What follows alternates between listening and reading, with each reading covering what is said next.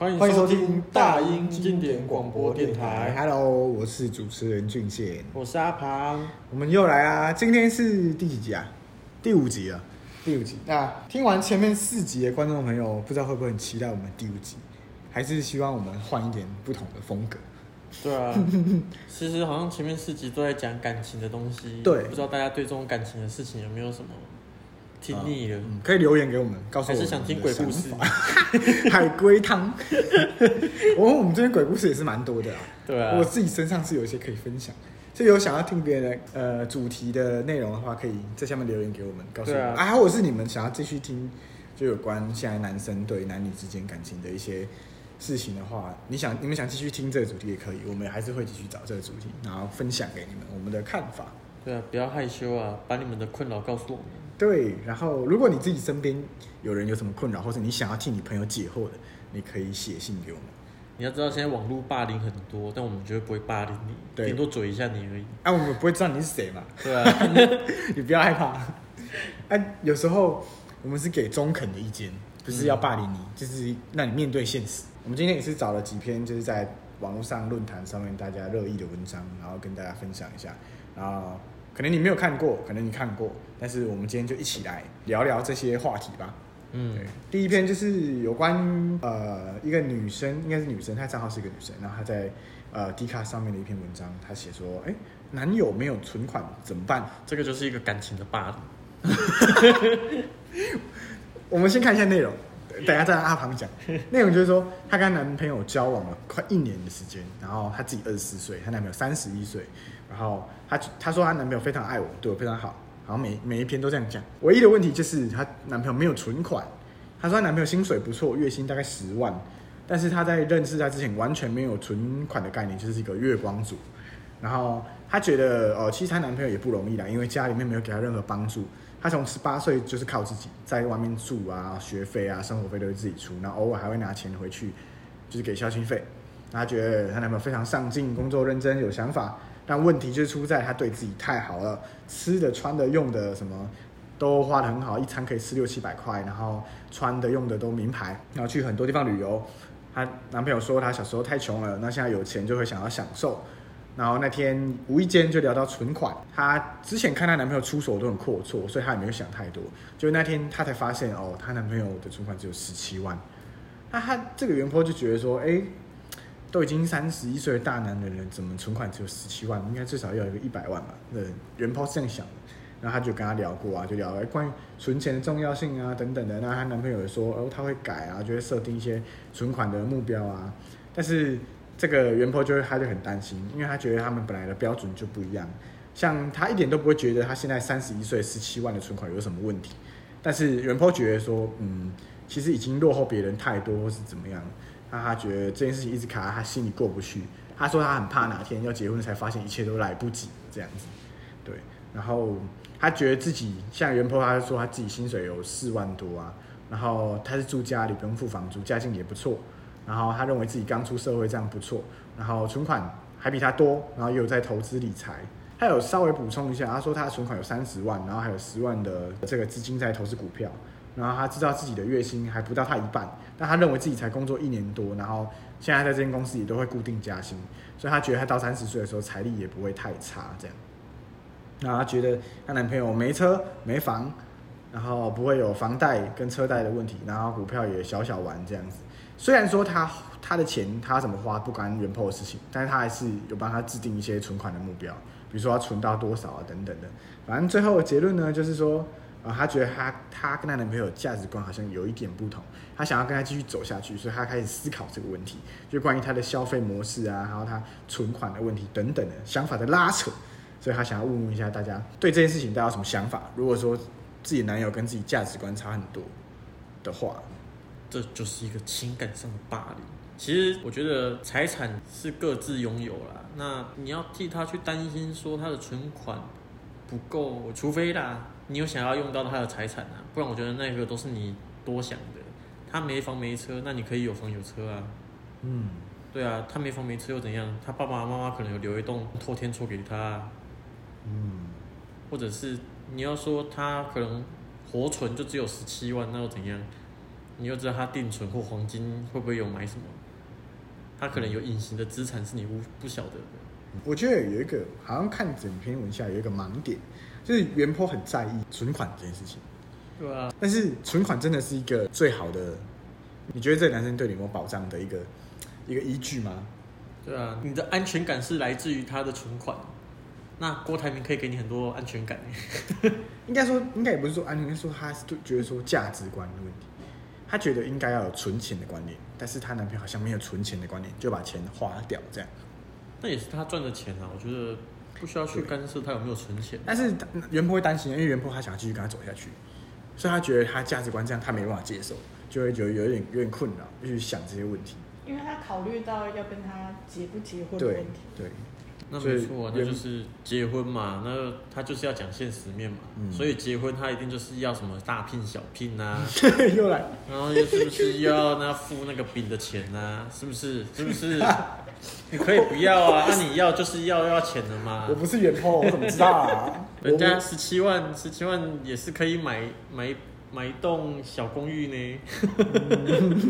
原 po 有想过？就是你男友有要跟你继续走下去的问题吗？我我们应该要带入个角色，如果我是她男朋友，然后我有这笔钱，我我每个月十万，然后呃我把钱全部花掉了，比如说像他讲的，他说哦都是用 Uber 啊，然后呃吃好吃的西餐厅啊，然后高级餐厅啊，然后买 iPhone、PS4、Xbox Switch 什么都是最新款，然后衣服配件都是名牌，然后你跟我说你的价值观跟我不同，然后你想跟我继续走下去，然后你希望我改掉我的消费习惯的话。我会觉得反而会有点抗拒你对我做这件事情，因为也不要说之后要结婚，毕竟钱是我自己去去赚来的，那这笔钱你要怎么去花，怎么利用，其实是我的人生决定啊。对啊。那当然说之后可能你们要论及未来或者怎么样，你你的意见我当然会参考，只是如果你真的很介意这一点的话，对我来说我会觉得你好像没有站在我这边去想过这些问题。对啊，就是有时候有时候是需要一种互相理解嘛，就是。呃，你你赚四万，然后你要把你的钱存下来，然后你要投资股票，那是你的选择。那如果今天你想反过来哦，如果今天变成发文者是你男朋友，他希望你不要把钱存下来，一起来花啊。对，那那那这样呢？那如果是这样怎么办？对不对？所以我觉得这种事情没有一个真正的的道理存在。对啊，只是在于你尊不尊重他，对于他花这笔钱的用途。嗯，我觉得是这样。因为当然我们不是原 po 的男朋友。就是可能他会愿意，就是哎、欸，觉得哎、欸、自己这样好像也不太对，年有年纪的我应该有点存款或者怎么样。可是我觉得现在这个时代，你说你要把钱拿来存下来，或者你要花掉，这都是个人选择。甚至有一群人，他是觉得说，他活在这世界上就是一个痛苦，他只想要活到四十岁，那他干嘛要存款？对不对？而且很多都是享受当下。对，他如果只要活到四十岁，他干嘛要存款？对不对？他存下来又不会留给谁，那我还不如把钱全部花在我自己身上。而且你要想嘛。现在你就算存一堆钱好了，你真的花得完吗？好了，就算让你花完了，或没花完，没花完也是变成你小孩了，你小孩帮你花，然后你生了一个啊，算了，不要诅咒，生了一个 不好不好干啊，这是社会案件，这不属不没有没有要咒原 po 啦，就是 没有啊，这个本来这个社会就是有很多这种状况啊。连那种你看嘛，公务员领退休俸的，然后躺在那病床上的，可能七八十岁，然后要死不死的，然后变成植物人，可能已经要急救了，然后还说插管继续让他活下去，退休俸照领。儿子大儿子在那边争产啊，争产，啊，不然还有更惨的，他没有小孩，然后钱存在银行，然后他死掉，然后根本就没人知道那笔钱，然后钱全部归国库。哦，不会归国库啊，那个会直接通知亲属。啊，他没有亲属。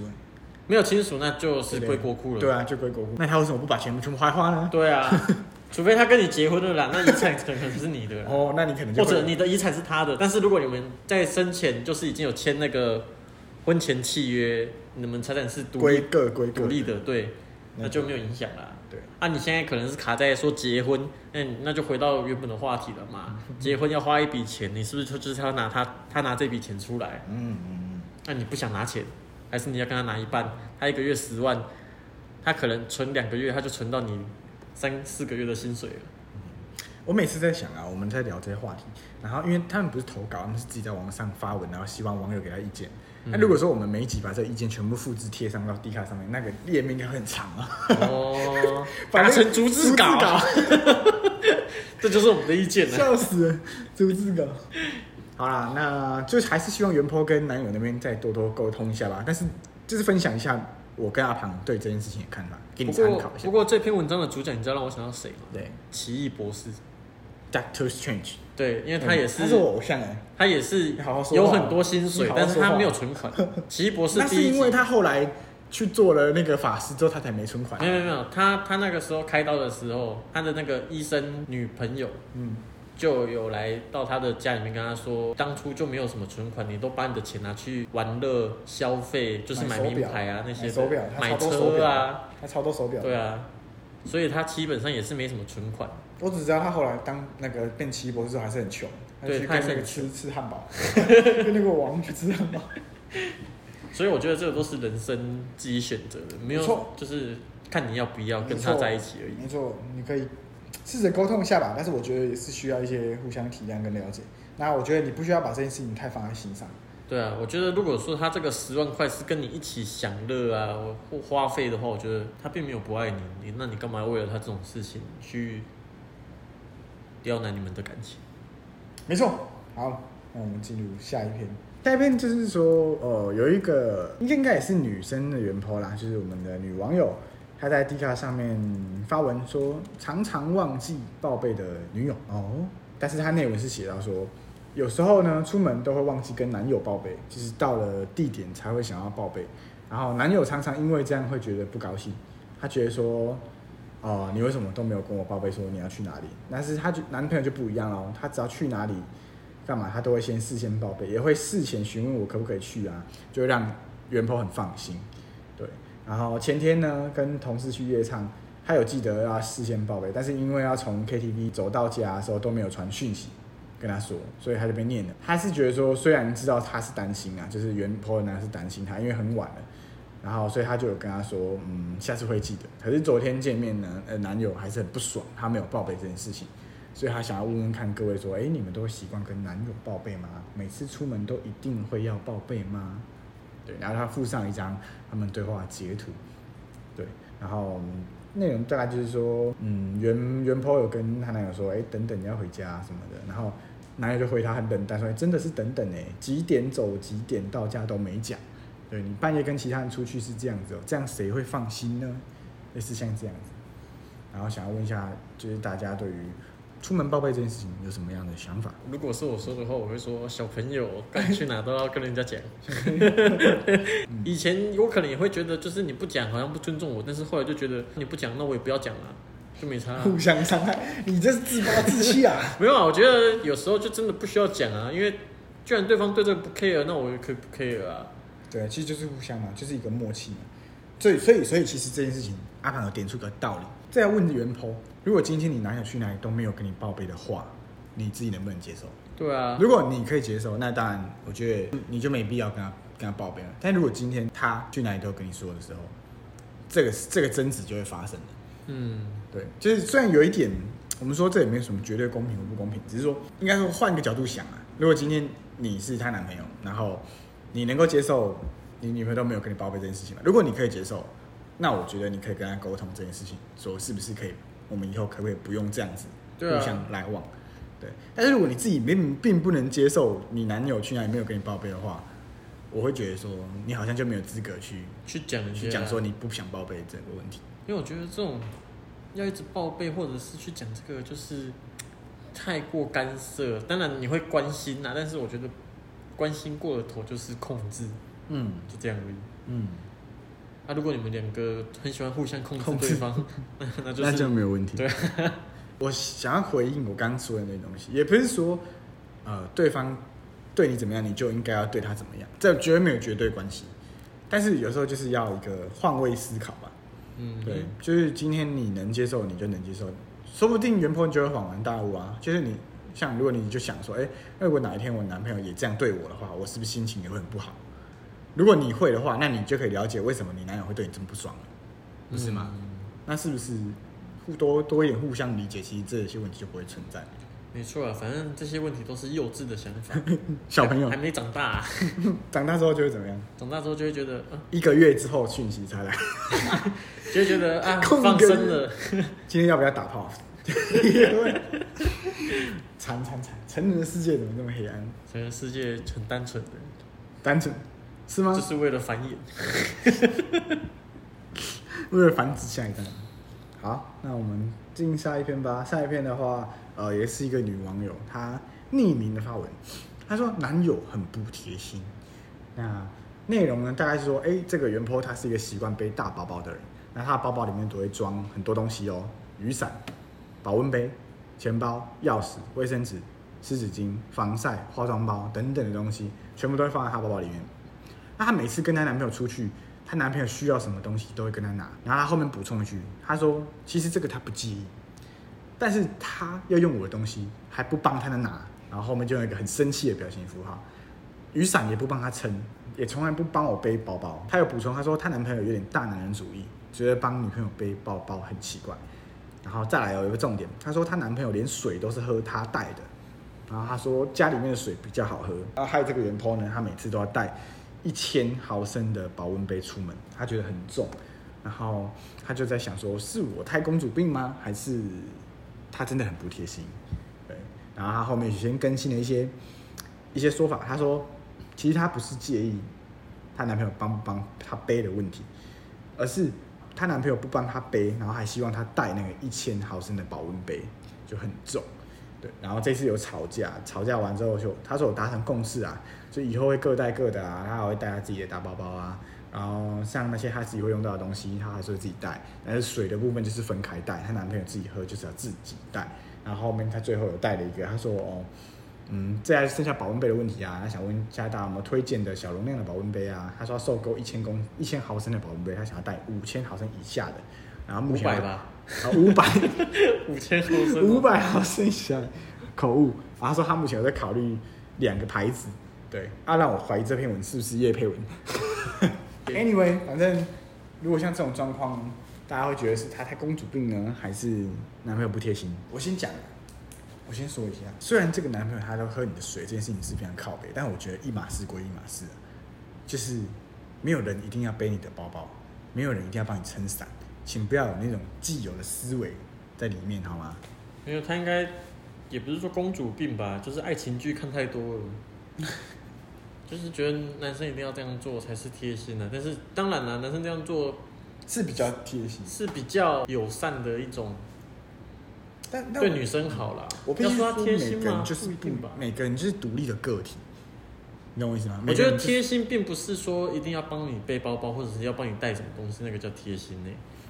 那个比较像工具人吧，我也觉得，就是应该说，所谓的贴心应该是不经意下的行为，那个叫贴心。比方说，今天要吃饭，嗯，然后我帮你拆筷子，卫生筷的那个套子，嗯，或者是你要吹头发，可能头发没没梳好，他就会帮你梳一下，嗯，类似这一种。我觉得贴心是一种不经意下的行为才叫贴心，太过刻意就不是贴心。我是觉得每个人都是一个独立的个体。你觉得这样子做是贴心，但是在他的世界不一定是这样，你懂我意思吗？嗯，比如说你女朋友觉得你这样做贴心，可是在我的世界，我觉得那就不是贴心啊，对吧？那你要怎么定义这件事情？但只是你单方面觉得这件事情是叫贴心，可是你男朋友打从心里都不觉得这种做我对你做这件事情是要对你贴心，对吧？这就是每个人都是一个个体，你要怎么用主流的视角去对待那个人呢？这样会对那个人很不公平，因为大家主流市场是这样，可是你不能用这个东西套用在你男朋友身上。用文章里面的内容来讲就好了啦，就这也不是贴不贴心的问题啊，就是要不要而已啊。那她男朋友就不要啊，他讲开了，她已经讲开了，那就代表她男朋友要了。没有啊，有啊，他们还他们没有，他们要帮他背啊，还是自己背啊？就各各带各的啊，就只有水，只有水啊，只有水的部分。是分开带，然后他自己要用那些东西，他还会自己，他还是会自己背那个大包包。所以水到时候还是会放到他女朋友的包包里。应该是不会这样子吧？如果是这样，就变成男生把女生当工具人。你你有看过男生会为了喝水，然后自己带一千毫升的水瓶出门？不会，然后不带包包，我就不会。但是有一个重点要帮原 po 平反一下哦，就是这个男生都一直拿他女朋友的东西在用，就是你要用的时候自己不带，然后你要一直用人家的东西。我是觉得他不太像个男人，大男人主义不是这样弄的，感觉就是他在贪图方便而已。不是大男人，这个不是大男人，这个人才不是这样。原 po 思考一下，他可能对你没什么用心。啊，我知道了，他就是不爱你，所以才会这样。我想的表达其实有点类似，但是不要说这么绝对。就是我刚说的，虽然每个人是独立的个体，你不能判断这件事情对你来说是贴心，在他眼中是不是贴心。可是有一个问题是很关键的，就你今天你很介意这件事情，然后如果你男朋友爱你的话，他其实会去思考到你的负担。就如果你真的背得很重，你累得要死的那种，回到原点，他就是会替你想，对，他会替你想。如果他爱你的话，他会替你想说，哎，你背得好重哦，嗯，对，然后我帮你背一下好了。然后，哎，那个水我们一起喝的，然后你要背着，我帮你我拿好了。他觉得水好像不够了，我去超商再然后再买。对，你不要你不要背了，你不要背了，你下次不要带，我们出来再喝就好，是不是？他就有这种议题出现。嗯，对，但是他没有，所以我觉得。原 po 可以好好回头检视一下这段感情，他只是想干你而已，是不用这么绝对啦。对，对对对，这是不一定。不过我们讲以男生的角度来讲，就是这样子。好，哎、欸，下面其实就有人就有人留言说，要不要我提醒你，是你自己选这种烂人的哦。哎、欸，下面有一个留言，我觉得就蛮讲蛮对啊。嗯、他说，男友就是习惯你给的方便，你下次可以试试看，什么东西都不带，看他会怎样。就会分手，因为你没有利用价值。对啊，就就可能会开始怪他。他 就可以，他就可以测测验就就分手了。不过他这边有一篇这个台师大的说背包包才叫大男人主义，但是我觉得大男人主义真的不是这样用。那你说说看。大男人主义应该是霸道，就是他想要做什么，他就是想要这么做。嗯。比方说，有点像控制狂啊，或者是偏执。其实我觉得大男人主义，嗯，可好可不好。比方说，他会。偏执就是叫你不要这样做，应该是刻板印象啊，就是他会觉得，呃，你女生你就应该要做什么，这种才叫大，就是偏执。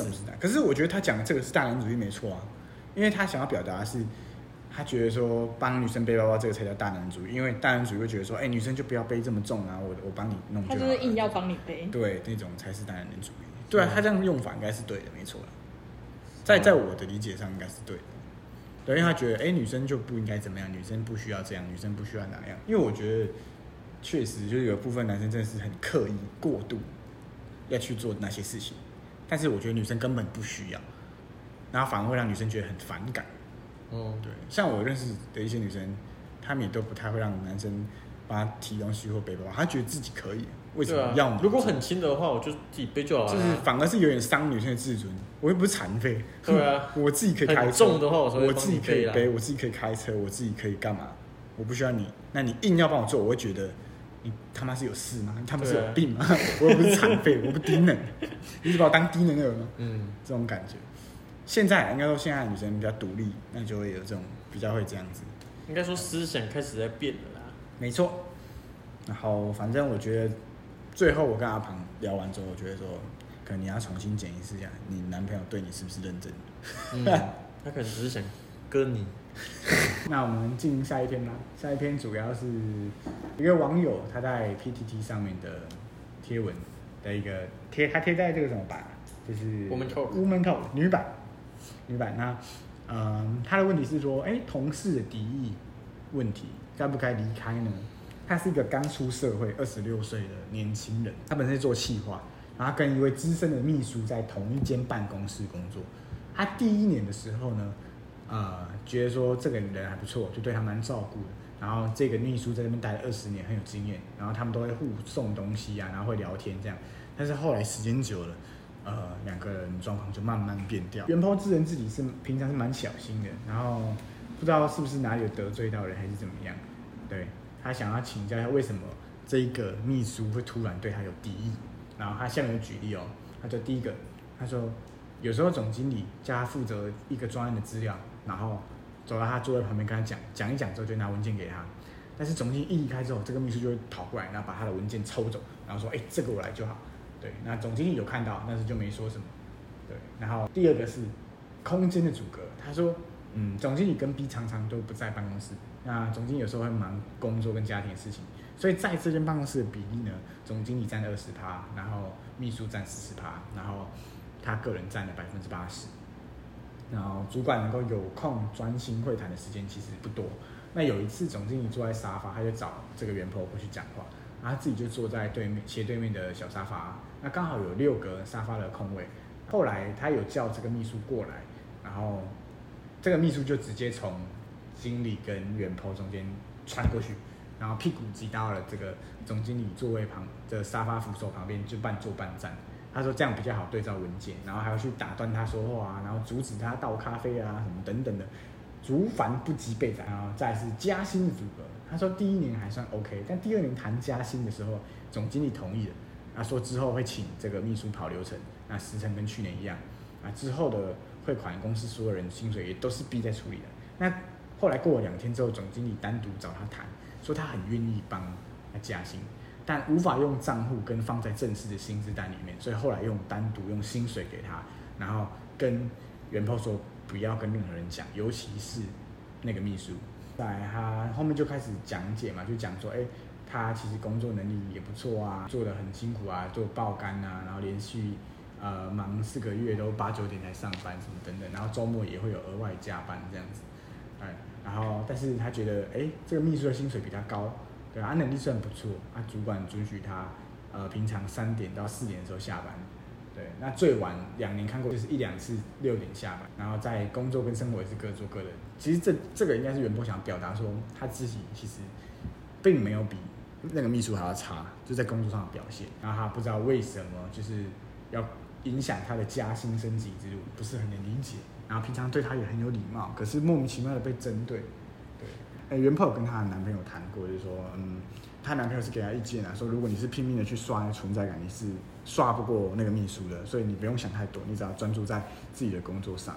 哎，这原 p 觉得已经两年多了，然后有点闷，他觉得百思不得其解，就是到底为什么要这样对我，然后他不知道该不该离开，然后希望大家给他一点意见。我是觉得哦，这个感觉很像女生在职场上的勾心斗角啊。我跟她男朋友有一个想法，就是真的秘书哦，秘书本来就是跟在老板老板旁边的人，所以你要跟他刷存在感，真的刷不赢啊。你要跟他讲什么话，也这么讲不赢。但是我觉得这种东西感觉很像是主管的亲信争夺战。如果你不想跟他争，那就是不要不要跟他有太正面的冲突。我看下面的留言，很多人都说他是情妇。对，我也觉得他有点像情妇了，但是四十几岁当人家情妇好像也是可以的，差不多。如果总经理更老了，总经理五六十岁啊，确实是有可能。其实，其实我觉得这个文章啊，如果让我跟阿庞来讲就不准，因为我们是男的，我们就不会懂女生在职场都是怎么互相去比较。但是其实女生在职场上本来就是很容易获得青睐，或者是基本上你有一些小动作就很容易被人家注意，比方说。你穿个套装，露那个穿比较低胸，那你在职场上就会一帆风顺。不可以这样讲吧？很不一定啊。虽然这现实面就是这样子，大部分可能是这样，嗯，但是不一定，这很难说。除非你今天工作的地方是那种什么慈善团体啊，什么慈济啊、佛光啊，不会一帆风顺啊。如果你真的没有能力，然后你漏奶，然后你可能跟某一个。很好的，主管有什么什么私下的什么关系？你有一天还是会被更年轻的取代啊？那怎么会一帆风顺？是啊，他一帆风顺几年呢？那就不会是一帆风顺，那只是暂时，主要还是自己要有实力啊。然后反正原坡最后就是说，他觉得这样这种事情让他很闷，他觉得该不该离开呢？我个人是觉得哦，你太在意别人的作为了。你活着你自己的人生，你应该要知道你要的是什么东西。你待这间公司，你的目的是什么？那你喜不喜欢这间公司？那这间公司给你的待遇好不好？这才是你要去考虑你要不要留在这间公司的点，而不是去在意哪个同事在搞你，人家黑你或是怎么样，那都不是重点。重点是你被黑了之后，这个经理他有没有照你要的这个你要的薪资待遇给你？如果有的话，那你就要去考量说这件事情，他打到你账户跟给现金给你这件事情是有没有直接关联性的嘛？如果你觉得这东西这种方法你可以接受，那就就没有什么离不离开的问题啊。啊，我发现这篇文章其实有一个盲点，他可能在台北工作，但是在台北工作他，他年薪八十万，那明你刚才那个留言，秘书他年薪比八十万还高，秘书的年薪可以比八十万高。对，我也觉得他跟他做的工作跟秘书做的工作呢，秘书还可以比他高。对啊，而且是行政，就是行政，一般来说行政。而且还可以三点到四点下班。对，还可以三点到四点。对，然后只有一两次看过是六点下班。就算这是外商公司高不少。嗯，外商公司有这么爽？你们公司有没有缺人？不过可以确定的是，他这个人应该在台北了。所以你们你们的注注意的点都放在说，哎，这个秘书的薪水居然比他高不少，这件事情。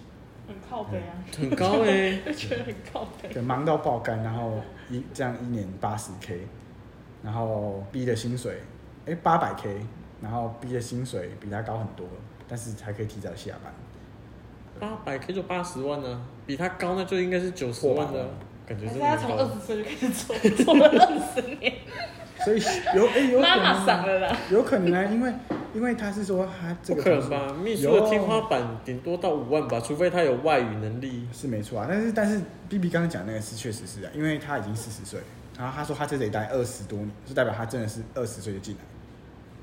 哎、欸，对，他这样写。